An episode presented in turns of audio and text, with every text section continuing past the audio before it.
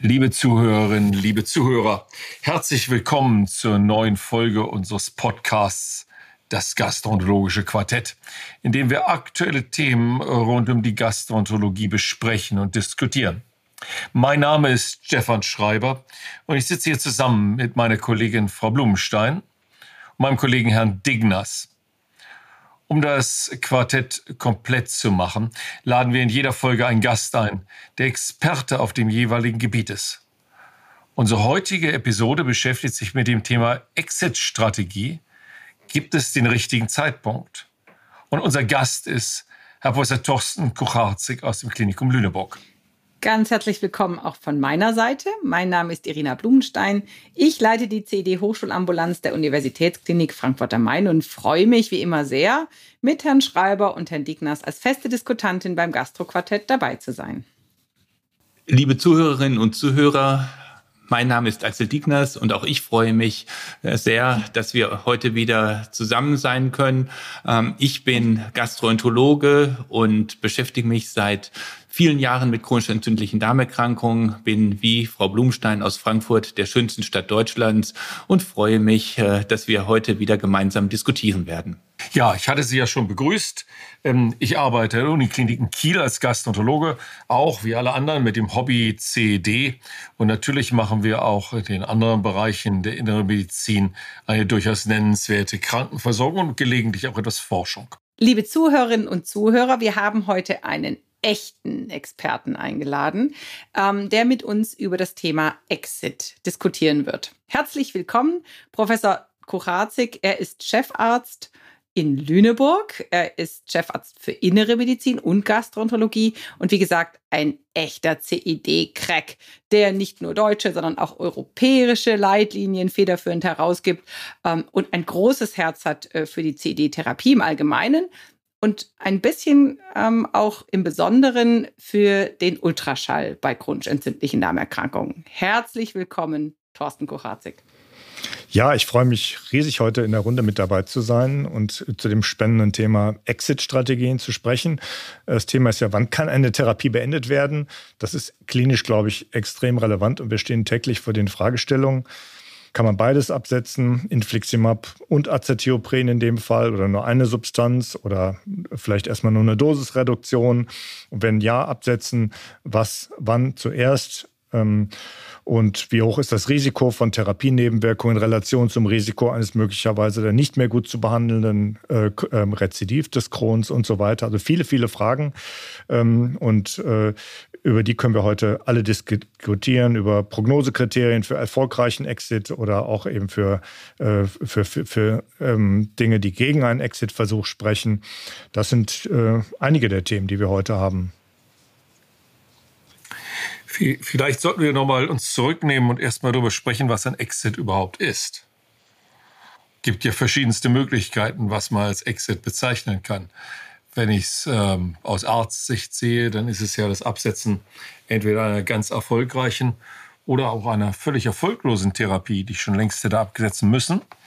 Und wenn ich es aus Patientensicht sehe, dann ist der Erfolg der Therapie häufig gar nicht so wichtig.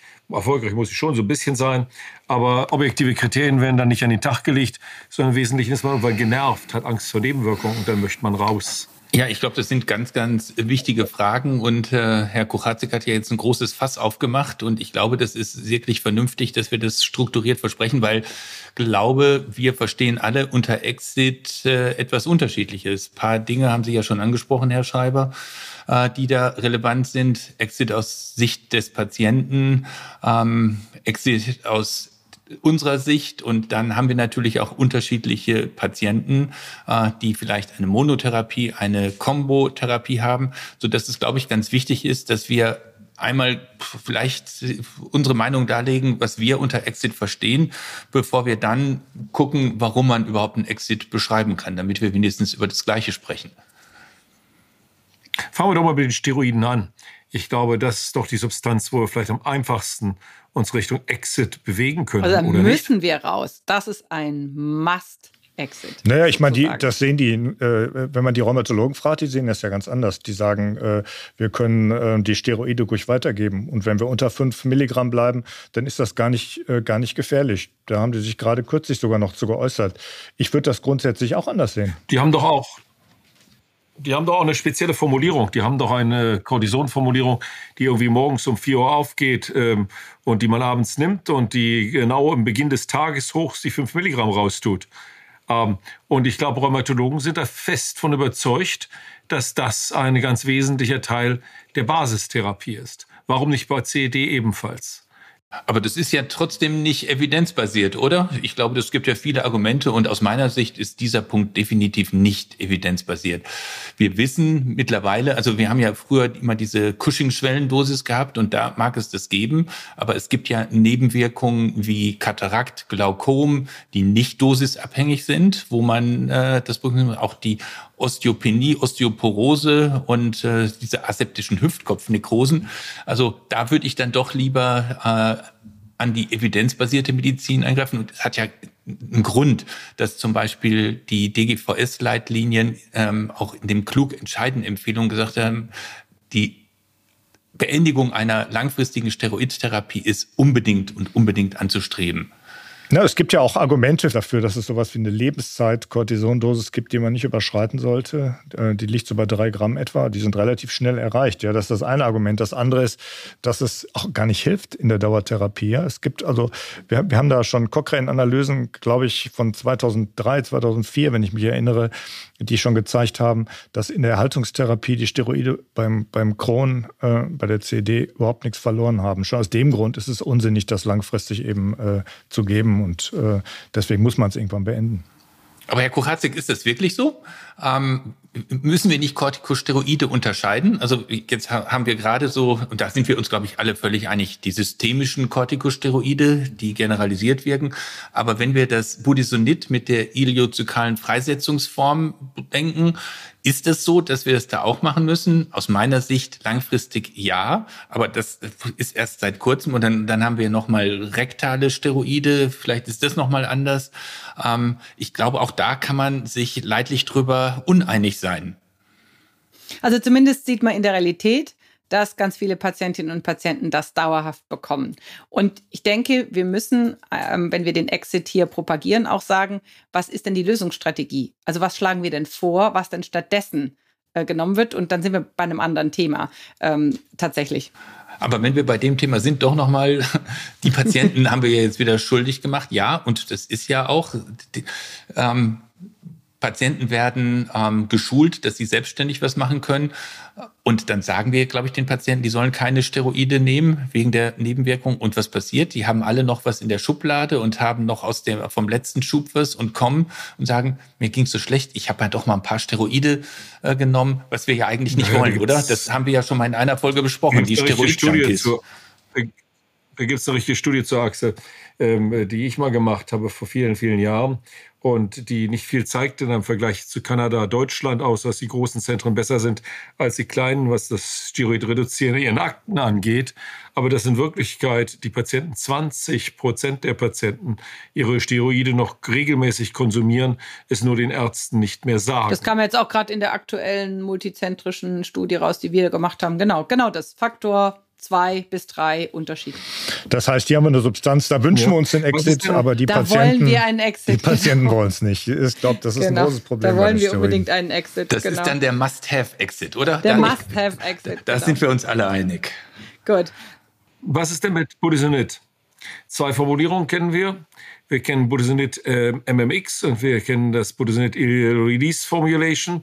Ähm, äh, beide haben eine gewisse systemische Steroidbelastung. Die MMX noch deutlich mehr, weil es ja komplett die Leber umgeht, wenn es im linken Kolon freisetzt und eigentlich systemische Steroidtherapie macht. Und dann haben wir gleichzeitig auch noch Daten, New England Journal vor 15 Jahren, dass schon das Nutzen von Budesonid-Inhalern regelmäßig in der Asthmatherapie zu mehr Schenkelholzfrakturen führt. Nun haben wir eine Menge Patienten auf Budesonid-Therapie. Auch MMX ist total beliebt um die Colitis ulcerosa langfristig zu behandeln? Also ich, ich, ich halte von einer langfristigen Therapie mit auch mit, äh, mit Budesonid oder Budesonid MMX überhaupt nichts. Ja? Ich glaube, wir müssen uns darüber klar sein, dass es sich auch hier um systemisch wirksame Steroide handelt, die wir in der Kurzzeittherapie einsetzen können, aber die eben auch Langzeitnebenwirkungen machen können. Auch die rektalen Applikationen, ja, die werden in hoher Konzentration aufgenommen, machen Nebenwirkungen. Steroide gehören einfach nicht in, den, in die Langzeittherapie und äh, das glaube ich, muss Basis sein, dass, äh, dass in der CAD-Therapie hier klare Exit-Strategien eben auch vorgegeben sind, wenn wir, wenn wir mit so einer Therapie starten. Ich glaube, dem kann man nur beipflichten und, und da war ein ganz, ganz, ganz wichtiger sagen, Punkt, ja. äh, der, den, äh, der gerade auch nicht herausgekommen ist, sind nicht nur die oralen Steroide, sondern die rektalen Steroide. Die werden ja perfekt aufgenommen, so wie Herr Schreiber zu Beginn gesagt hat, äh, alles, was da im linken Kolon ist, umgeht äh, einen Teil der Leber. Und deshalb egal, ob Budesonid oder auch andere Steroide, Hydrocortisonacetat, was es alles geben kann, kann man schlimmste Steroidnebenwirkungen auch bei rektaler Anwendung sehen. Also auch da aus meiner Sicht keine Dauertherapie. Also da scheinen wir uns ja bei den Steroiden irgendwie einig zu sein. Die müssen irgendwann raus, auch nicht in niedriger Dosis dauerhaft geben. Wie sieht es denn mit anderen Substanzen wie 5-ASA aus? Bevor wir, das, bevor wir jetzt die einzelnen Substanzen besprechen, wollen wir noch mal ganz kurz ähm, definieren, welche Patientinnen und Patienten wir für einen Exit, wo wir denken, dass das erfolgreich sein kann. Ich glaube, das ist ein ganz wichtiger Punkt. Und ein Punkt, äh, da waren wir uns eigentlich egal, was es ist. Must-have-Exit Steroide und die anderen Substanzen müssen wir es nochmal angucken. Und ich denke, ein, ein klinischer Punkt, den wir als Ärzte sehen, ist natürlich, dass der Patient eine stabile Remission hat. Da können wir uns gleich ein bisschen streiten, wie wir das definieren. Ich äh, mache mal jetzt eine Vorlage, wie ich es mache. Ähm, klinische Remission, also PROs befragt, äh, ist es eine klinische Remission. Dann laborchemisch, Biomarker, CRP, Calprotectin, je nachdem ob Crohn oder Colitis äh, oder auch beide sind normal. Mindestens eine Sonographie, wo ich nichts Schlimmes sehe. Und wenn ich vorher unklar war oder wenn ich jetzt dem Patienten die höchste Gewissheit geben will, mache ich auch noch eine Endoskopie. Äh, insbesondere bei der Colitis ulcerosa, wo ich es erreichen kann, um zu bestätigen, äh, dass da eine stabile Ruhephase, stabile Remission ist. Und dann fühle ich mich persönlich sicher, ähm, das zu machen. Und ich würde das frühestens drei bis sechs Monate nach Eintritt einer äh, stabilen klinischen Remission überhaupt erst evaluieren. Also nicht so irgendwo zwischendurch. Der Patient sagt, jetzt geht's mir gut, kann ich nicht aufhören. Herr Digners, das sind aber scharfe Kriterien, die Sie da anwenden. Also äh, ich kann das ja nachvollziehen, aber wenn wir wirklich sonografische Remission tatsächlich bei allen Kronpatienten eben fordern, wir wissen ja, dass das im terminalen Ilium nur bei einem Bruchteil der Patienten tatsächlich zu erreichen ist, dann dürften wir eigentlich Patienten, die eine, eine Ileokolitis haben oder die, die einen terminalen Iliumbefall haben, ähm, bei denen dürften wir eigentlich gar nicht aufhören mit den Medikamenten, weil die fast immer noch eine Darmwandverdickung und eine verstärkte ja, Vaskularisierung mit den Steroiden, haben. Um es nochmal darauf zurückzuführen, ja, um den Steroiden das nochmal darauf zurückzuführen, hören wir eigentlich auf, wenn die Akutphase vorbei ist. Ich meine, da brauche ich keine Remission zu haben, da muss ich über eine alternative Absolut, Therapie genau. nachdenken. Also wenn ich im Steroid reingehe, dann muss ich hochdosiert reingehen und nicht mit irgendeiner so Kiki-Dosis von 30 oder 40 Milligramm, sondern wenn, dann ordentlich. Das muss ganz klar sein. Und dann gehe ich raus und wenn ich beim Rausgehen merke, dass ich immer noch eine Menge Krankheitsaktivität habe, dann hat das nicht funktioniert. Dann bringt es auch nichts, jetzt noch drei Monate zu warten, bis ich äh, hoffentlich eine endoskopische Remission kriege, weil die werde ich wahrscheinlich niemals bekommen. Das ist auch Aber so. ich habe den Patienten komplett ja. toxifiziert, ihm die Nebenniere weggeschossen und er kommt nie wieder runter. schnell wieder raus. Aber das gilt, glaube ich, nur für die, für die Steroide. Bei, bei den meisten anderen genau. Substanzen würde ich genau. denken, da brauchen wir doch äh, andere Strategien und da brauchen wir irgendwie auch harte Endpunkte und Kriterien, an denen wir uns orientieren.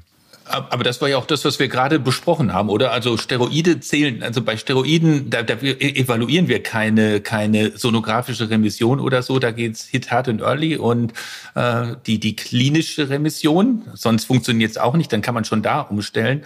Und unter Steroiden trifft es nicht zu. Also das, was ich jetzt äh, gerade gesagt habe, bezog sich auf alle anderen äh, Therapien außer Steroide. Und dann müssen wir natürlich ganz besondere Lebenssituationen mit berücksichtigen. Es gibt ungünstige Exit- Zeitpunkte, zum Beispiel vor Prüfungen oder vor geplanten Schwangerschaften oder ähm, ja, wenn uns im Grunde die Schub, der letzte Schub heftig war und eben vielleicht noch nicht drei Monate ähm, vergangen sind. Also ich denke, in, mit einer schwierigen, schwierigen Vorgeschichte und Therapie würde ich auch eher sagen, darf es auch noch mal gerne ein bisschen länger sein, bevor man über den Exit das, ähm, nachdenkt. Das, das kann ich nachvollziehen, aber ich muss doch noch mal, noch mal nachhaken, ähm, wenn also diese scharfen Kriterien, die Herr Dignas gerade formuliert hat, wirklich für alle Substanzen außer den Steroiden jetzt gelten. Wie ist das bei 5-ASA? Ich meine, 5-ASA macht gar keine Mukoseheilung und, und macht gar keine transmorale Heilung schon gar nicht. Äh, das, oh, heißt, oh, die, oh, oh. Äh, das heißt, die äh, Substanzen, die müssen dann dauerhaft genommen werden, weil es gar keine Exit-Kriterien gibt. Oder wie müssen wir uns das vorstellen? Herr, Herr, Herr Kuchatzik, da haben Sie, glaube ich, die Literatur nicht richtig gelesen. Also da, da würde ich jetzt mal ein paar Arbeiten zitieren. Ähm, bei der Colitis ulcerosa gibt es ja wunderbare Arbeiten, dass man eine Mukoseheilung erzielen kann. Und die Patienten, die eine Mukoseheilung haben, haben auch dramatisch weniger Rezidive. Ähm, glaube, das kann man, und man hängt wieder ein bisschen von der Zeitdauer ab, äh, nach der man das Ganze steuert.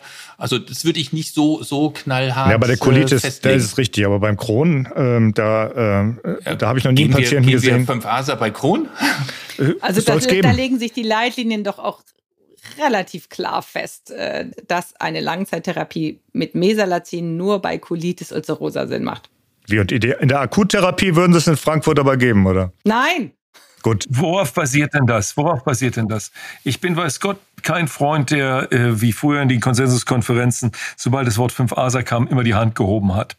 Aber es gibt eine Reihe negativer Studien für Ileokolitis Crohn, wo es nicht funktioniert hat.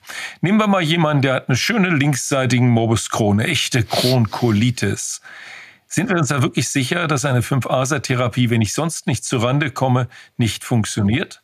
Ich bin mir da nicht so sicher, insbesondere nicht dann, wenn ich sie rektaltopisch gebe.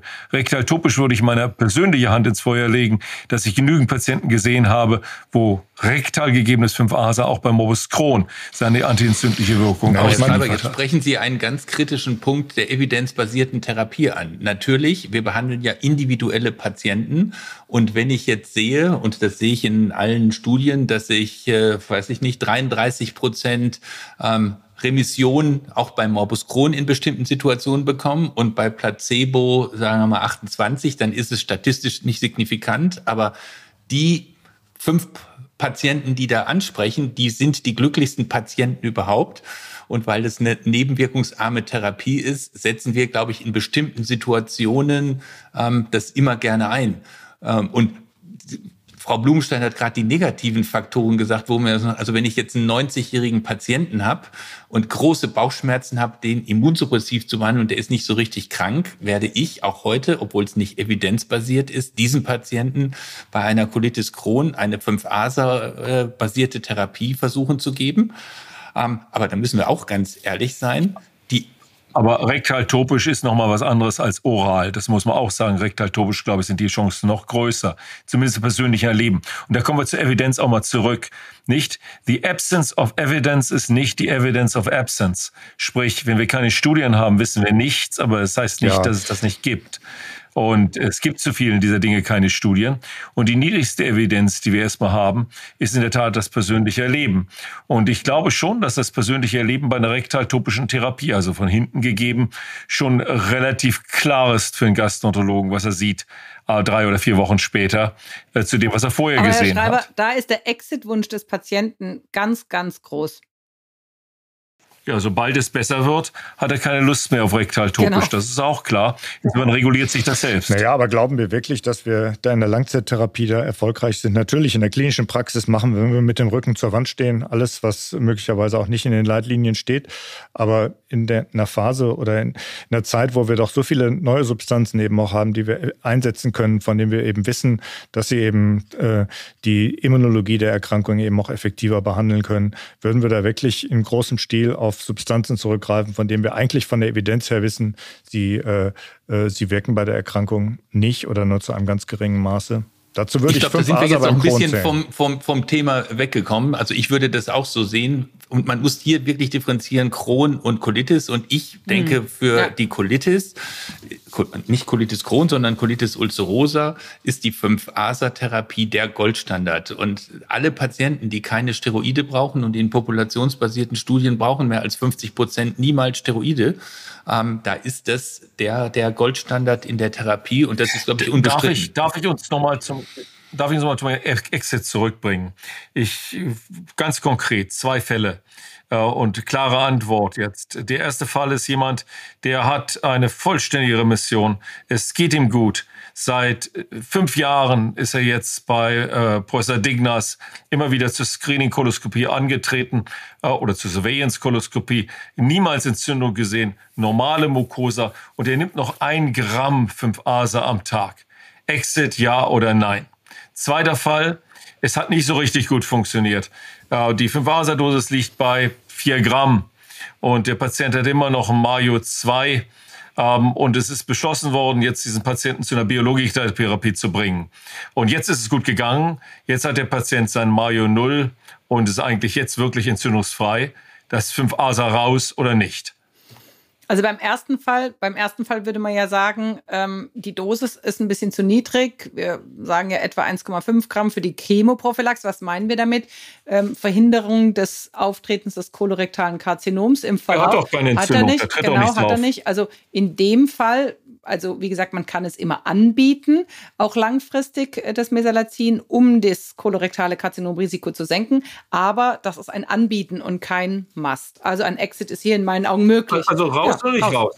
Also das würde ich anders sehen. Das würde ich anders sehen. Wenn das, ich würde das von Einzelfall abhängig machen. Wenn das ein Patient ist, der vielleicht noch eine PSC hat, der früher viele Schübe hatte, ja, der aber klar. jetzt eine effektive ja. Therapie hatte und auch viele Jahre entzündungsfrei ist, dem würde ich das weiter anbieten, weil ich, äh, weil ich ihm sage, es besteht eine gewisse. Wir reden ja gewisse, gewisse Möglichkeit, eben, dass er äh, eine Karzin ja. sinnvolle Karzinomprophylaxe damit eben hat. Aber ein bisschen höhere Dosis dann, oder? Größer zwei, ich würde ich würd nee. größer zwei nee. Gramm dann einsetzen. Also nicht ein Gramm, genau. Also wir reden ja über unsere Fehler jetzt äh, ungern. Ähm, und immer eine meiner ersten Patientinnen, als ich junger Ordinarius in Kiel war, hat genau dieses eine Gramm mhm. genommen und hat einen völlig normalen Darm. Und seit Jahren ist sie immer wieder zur Koloskopie erschienen und da war einfach nichts. Aber schon dokumentiert eine Colitis ulcerosa gehabt. Ich habe sie weggenommen und sie hat einen Schub gekriegt, mit dem sie dann ein solch systemisches Autoimmunsyndrom mhm. gekriegt hat, dass sie auch eine Hashimoto-Thyreoiditis hatte, ihr die Schilddrüse ausgebrannt ist und am Ende des Tages äh, ist sie nie wieder so gut geworden wie vorher.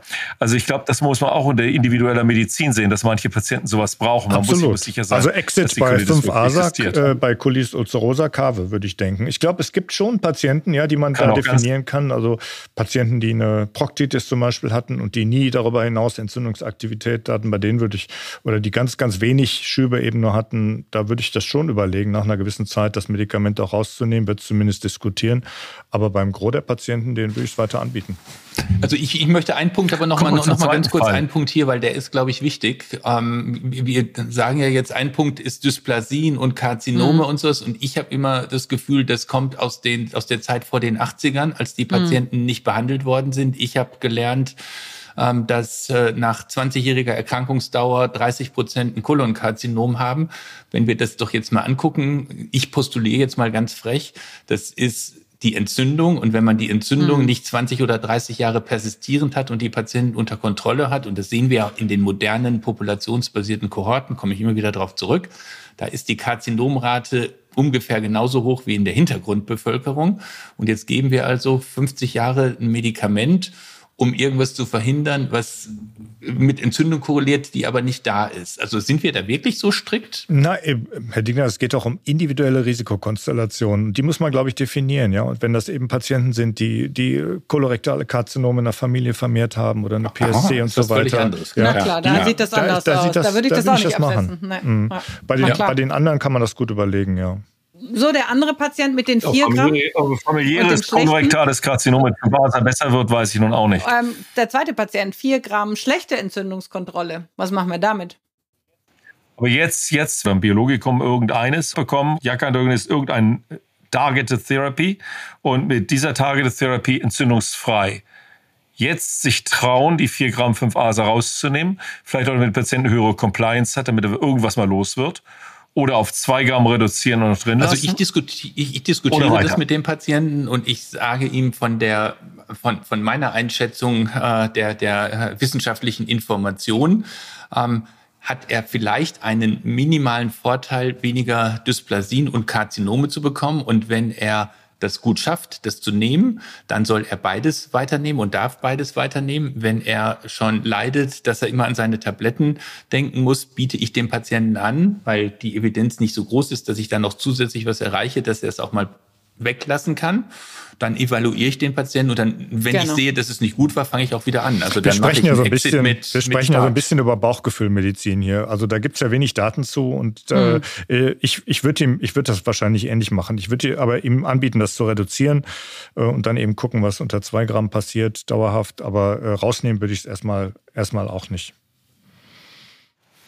Dann nehmen wir mal an, er hat eine orale Targeted Therapy, er nimmt also eine von den neuen Tablettentherapien wenn jemand acht Tabletten 5-ASA nimmt und die neunte und vielleicht zehnte kommt noch von einer neuen oralen Therapieform, dann ist die Chance groß, dass er irgendwas davon aber weglässt. Das zeigen ja auch die Studien letztendlich. 5-ASA Non-Compliance, sobald es den Leuten gut geht, hoch, Susie Kane, 50 Prozent der Patienten nehmen ihr 5-ASA nicht. Und wenn man dann die Schübe drauf mappt, sind das die, die ohnehin aufhören. Sprich, der Patient macht das den ist, Exit Das ist tatsächlich das große Problem. Wahrscheinlich mit allen oralen Therapien, auch mit den neuen oralen Therapien, ja, dass die Patienten, äh, wenn es ihnen gut geht, das, äh, das Zeug einfach absetzen und dann wieder ansetzen, wenn sie wieder Beschwerden haben. Ich glaube, darauf müssen wir uns so ein bisschen einstellen, dass so die Patienten-Compliance, ich glaube, das kennen wir von all unseren Patienten und von uns selber wahrscheinlich auch, wenn es einem gut geht, dann denkt man eben nicht an Erkrankungen und möglicherweise auch nicht mehr an die regelmäßige Tabletteneinnahme.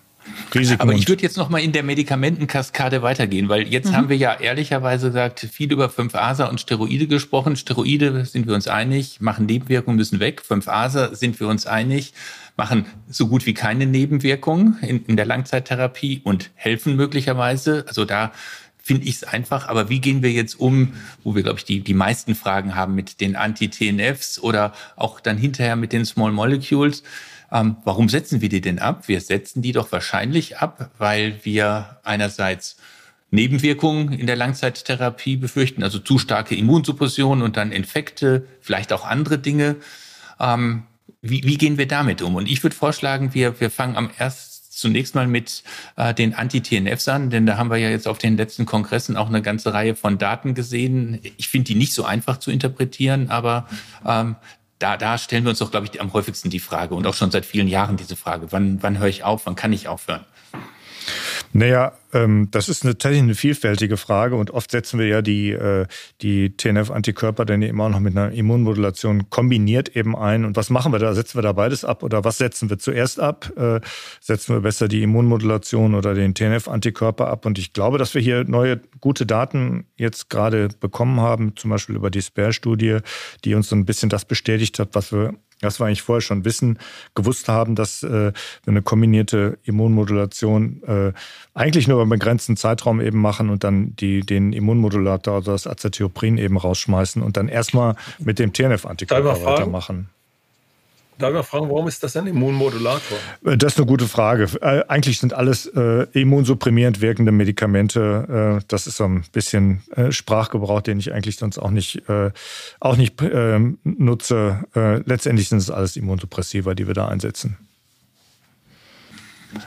Ja, und Jetzt haben wir gehört Kombinationstherapie, also okay, man hört mit dem Thiopurin äh, auf und äh, macht dann die Monotherapie vermutlich weiter.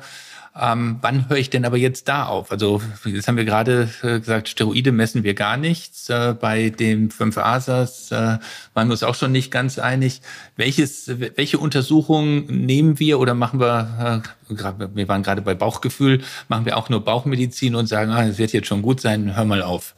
Nee, aber Herr Dignas, Sie haben es doch gesagt. Also ähm, gerade wenn wir auch aus so einer Therapie, für die es ja irgendwann mal eine Indikation gab, also hier haben wir auf jeden Fall einen äh, mittelschweren bis schweren Verlauf der grundentzündlichen Darmerkrankung. Und es gab irgendwann mal eine klare Indikation hier, eine biologische Therapielinie. Wir sprechen jetzt mal von, von, äh, von Anti-TNF-Medikamenten. Da gab es eine klare Indikation und wir haben es kombiniert mit einem Azathioprin und dann geht das Azathiopin erst raus, nachdem wir sechs Monate stabil in Remission sind mindestens. Und dann ist natürlich die Frage, müssen wir überhaupt einen Exit machen? Warum? Warum jemanden, der richtig schwer eine, äh, in den Seilen hing, sozusagen eine hohe entzündliche ähm, Aktivität hatte, warum nochmal riskieren, ähm, in, den, in den Schub reinzukommen. Warum machen wir das? Ne, ich glaube, hier muss man, hier muss man, glaube ich, schon differenzieren, dass, äh, ob die, wie, wie der Krankheitsverlauf war, was die für ein Befallsmuster hatten und so weiter. Und da mag es sicherlich Patientengruppen geben, mit denen ich auch keinen Exit diskutieren würde, wenn die einen perianalen Befall haben und so weiter.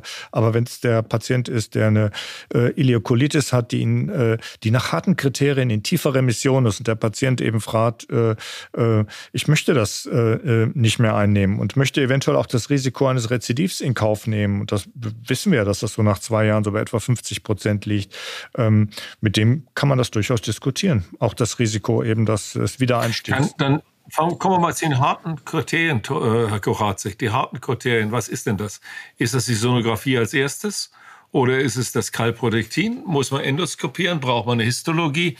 Was ja, das ist eine gute Frage. Also ich glaube, äh, ich würde da schon differenzieren zwischen Crohn und Colitis. Und beim, beim Crohn denke ich, äh, würde ich äh, auf jeden Fall Biomarker-Stabilität eben fordern, also normalisiertes CRP, normalisiertes Kalprotektin, aber im optimalen Fall eben auch eine Normalisierung der Darmwand. Ja, das sind die Patienten, wo ich mir, wo ich mit dem besten Gefühl eben auch sagen würde, lass uns das mal versuchen. Ähm, äh, optimalerweise, wenn die, wenn die Mucosa eben auch noch abgeheilt ist. Also wenn all die vier Kriterien wirklich äh, optimal sind, dann hätte ich da ein gutes Gefühl.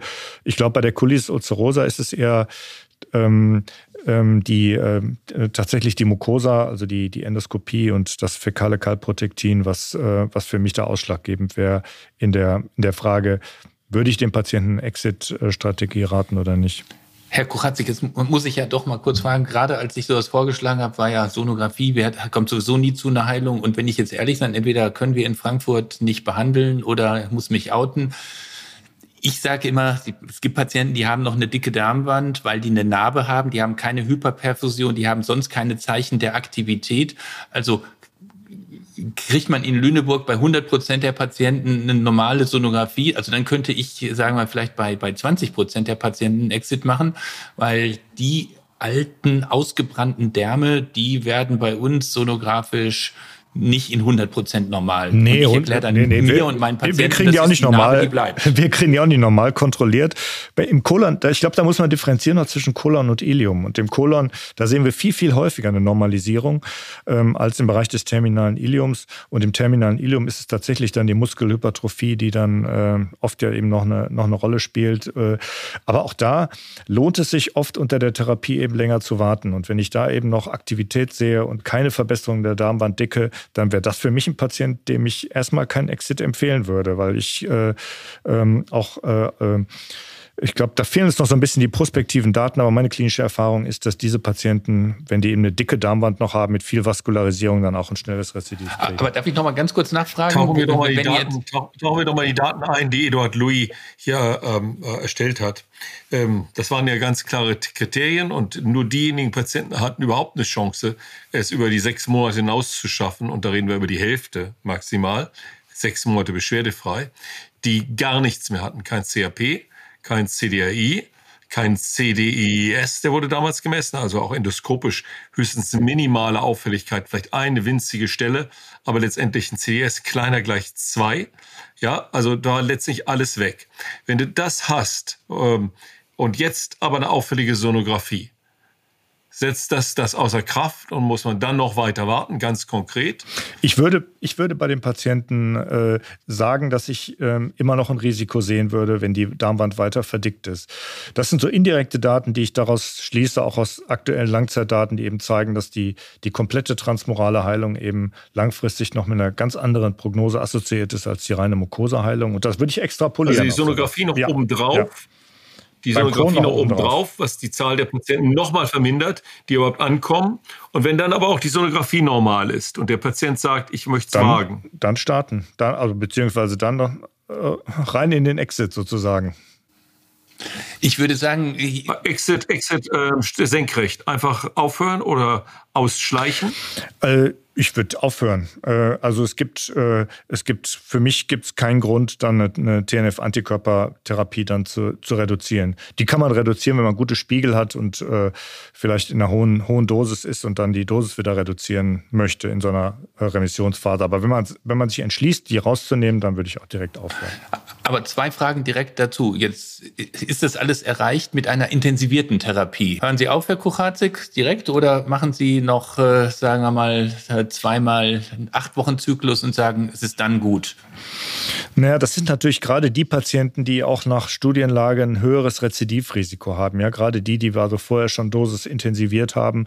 Da haben wir mehrere Datensätze mittlerweile, die zeigen, dass die ein hohes Rezidivrisiko haben. Da ich, bei denen wäre ich eben ein bisschen vorsichtiger. Bei denen würde ich aber auch nicht erwarten, dass es da eine komplette transmorale Heilung sonografisch vorliegt. Das ist jetzt der Morbus Crohn. Wie sieht es denn aus bei der Colitis ulcerosa? Spielt da ähm, die Sonographie eine größere Rolle, hatten Sie ja schon angedeutet. Und was ist mit der Histologie also, vor dem Exit? Ja, also die, die Sonographie die spielt auch bei der Kulisse eine Rolle, aber hauptsächlich in der Induktionsphase und dem Monitoring des initialen Therapieansprechens. Also nicht so sehr im Exit. Also wenn jemand eine normale Darmwand hat äh, und klinisch beschwerdefrei ist, den würde ich nicht alle drei Monate sonografieren, um, um zu dokumentieren, dass die Darmwand normal ist. Äh, dafür haben wir keine guten Daten bisher, die wirklich zeigen, dass das eine sinnvolle Strategie ist. Da würde ich eher nach mukosalen Markern eben gucken und äh, äh, Kalprotektin bestimmen Stimmen. Histologie wird für mich in der Therapieentscheidung da keine Rolle spielen. Aber ich würde die schon endoskopieren, äh, wenn ich mich zum Exit entschließe und einmal auf die Mucosa drauf gucken, weil eben Kalprotektin und, äh, und äh, Endoskopie eben doch nicht immer so korrelieren. Aber die, ich würde den dann nicht auch noch biopsieren, um zu sagen, der muss aber auch histologisch geheilt sein. Das würde ich nicht tun. Ich habe jetzt noch mal eine Follow-up-Frage zu, zu dem, was wir gerade besprochen haben. Da hat irgendeiner gesagt, Spiegel messen. Und dann haben wir ja mal Patienten, da ist alles gut, alles äh, ähm, erreicht und die haben auch überhaupt gar keine Spiegel äh, oder keine messbaren Spiegel. Ähm, dann sagen wir manchmal, ja, die Spiegel sind nicht relevant, das war das Medikament, aber ist das nicht ein Patient, wo man dann sagen könnte, egal wie es ist, also selbst wenn da noch so eine kleine Darmwandverdickung ist, höre ich damit auf, weil sowieso kein Spiegel ist oder, oder glauben wir, dass es dann doch einen Effekt hat?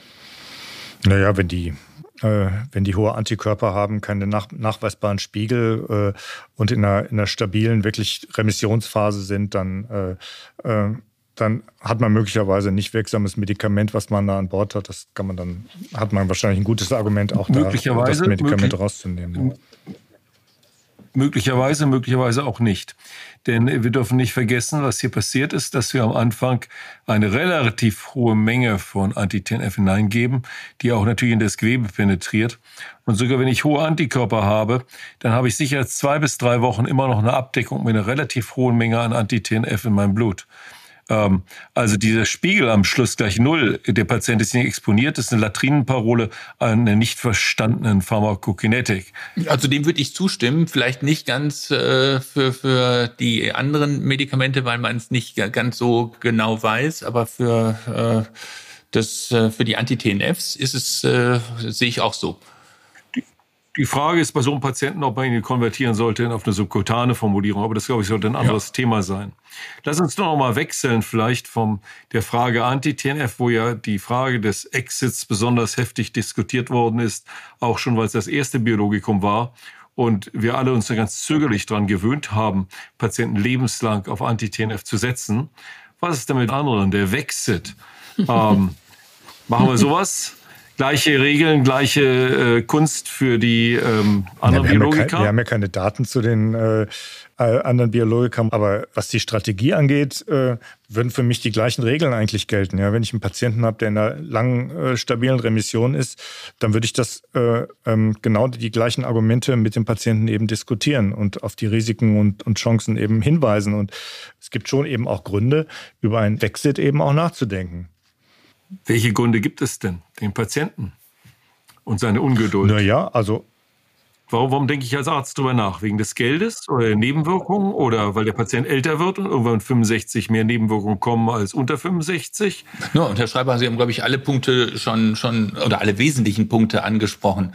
Ähm, es sind Kostenfragen, es sind die Angst vor potenziellen Nebenwirkungen. Ich glaube, ein Punkt, den wir vielleicht als Ärzte gar nicht so sehen, ähm, wenn ich eine Therapie habe, die überwacht werden muss, wenn ich eine Therapie habe, die vielleicht sogar äh, in einer Praxis, in einem Krankenhaus verabreicht werden muss, habe ich Wegezeiten, äh, Arbeitszeitausfall oder Schulzeitausfall, was auch immer. Und ähm, ich glaube, jeder von uns ist ja, ist ja schlicht und hätte gerne ähm, irgendwas, was, was er gar nicht nehmen muss. Wenn es nicht anders geht, dann vielleicht was, was ich nur einmal im Jahr nehmen muss. So die Osteoporose-Therapie, eine Spritze pro Jahr, ist, glaube ich, einfacher als irgendwie jede, jede Woche oder jeden Tag eine Tablette. Ähm, da ist der Patientenwunsch aus meiner Sicht schon, schon ganz maßgeblich. Zusätzlich zu den ganzen anderen Punkten, die, die wir aus medizinischer oder dann auch aus äh, volkswirtschaftlicher Sicht sehen. Also wenn ich, wenn ich die Patienten selektiere, weil wir gute Ärzte sind und äh, die Risikopopulation rausnehme, kriege ich dann vielleicht auch dadurch bessere Ergebnisse? Also das ist, glaube ich, ein ganz wichtiger Punkt, dass wir sehr viel besser werden in der Auswahl der Therapie, der richtigen Therapie für den richtigen Patienten, einfach aufgrund der Erfahrung. Wir haben ja keine Prädiktoren, aber über die Erfahrung wählen wir die aus und damit minimieren wir automatisch ähm, die Nebenwirkungen. Und da in meiner Meinung, also in meinen Augen tun wir uns das deswegen auch ein bisschen schwer. Ja, aber deswegen tun wir uns auch ein bisschen schwerer äh, mit dem Exit. Also ich tue mich dann manchmal schwerer, weil wenn ich es dann gefunden habe und derjenige läuft oder diejenige läuft einfach beschwerdefrei, ähm, dann dieses Pfund aufzugeben oder aber Frau Blumstein, wie groß also ist das denn das Risiko? Jetzt ein scharfes Statement, ja. Scharfes Statement. Der richtige Patient, der richtige Patient ausgewählt hat weniger Nebenwirkungen. Dann erzählen Sie mal, Frau Blumenstein, wie der richtige Patient für Sie aussieht, der weniger Nebenwirkungen naja, hat. Der richtige Patient, naja, der, wo die Therapie anschlägt, wo die Krankheitskontrolle entsteht.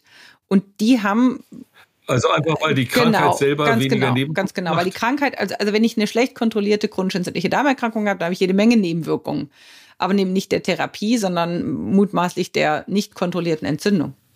Also irgendwie scheint die, scheinen die Selektionskriterien in, in, in Frankfurt bessere zu sein als bei uns im Norden, Herr Schreiber. Aber äh, ich habe schon das Gefühl, ähm, äh, und ich sehe, sehe einfach Nebenwirkungen bei meinen Patienten auch. Das muss ich einfach sagen. Äh, zum Glück keine, keine gravierenden, aber ich sehe diese Nebenwirkungen. Äh, und ich kann denen, wenn die in einer richtig stabilen Phase sind, nicht, äh, nicht dauerhaft ähm, empfehlen, diese Medikamente weiterzunehmen. Und wenn die mich fragen, kann ich es auch mal absetzen, dann diskutiere ich eben durchaus auch mit denen das Risiko des Absetzens. Man, kann's ja wieder, man kann ja wieder einsteigen. Ich glaube, das ist ein ganz wichtiger Punkt, den Sie machen, Herr Korazik. Ähm, sollen wir aus ärztlicher Sicht raten, abzusetzen? Das deuten Sie gerade an. Ich kann das eigentlich nicht tolerieren. Ich schlage es ihm vor. Ähm, da würden wir uns im Norden etwas unterscheiden.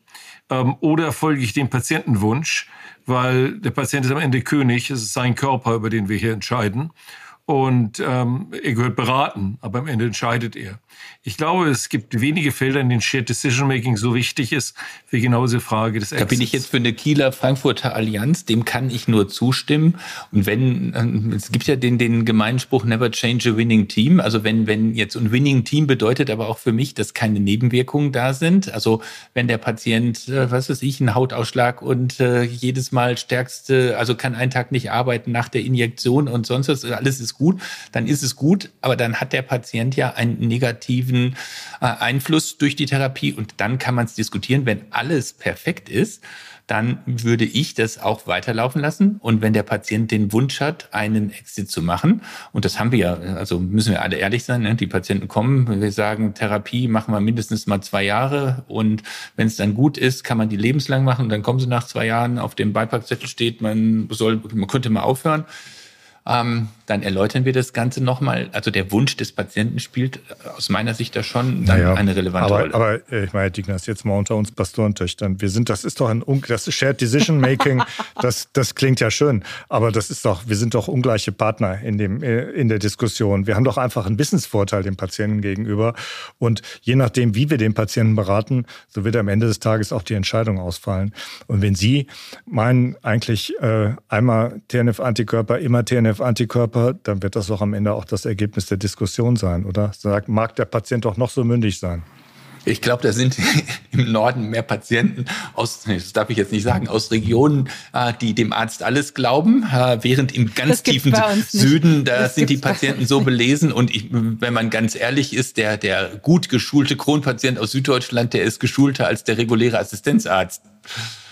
Das es ist kein geografischer Effekt, der ist personenbezogen. Unsere Patienten sind einfach großartig. Die sind äh, sehr, sehr informiert. Ja, ja.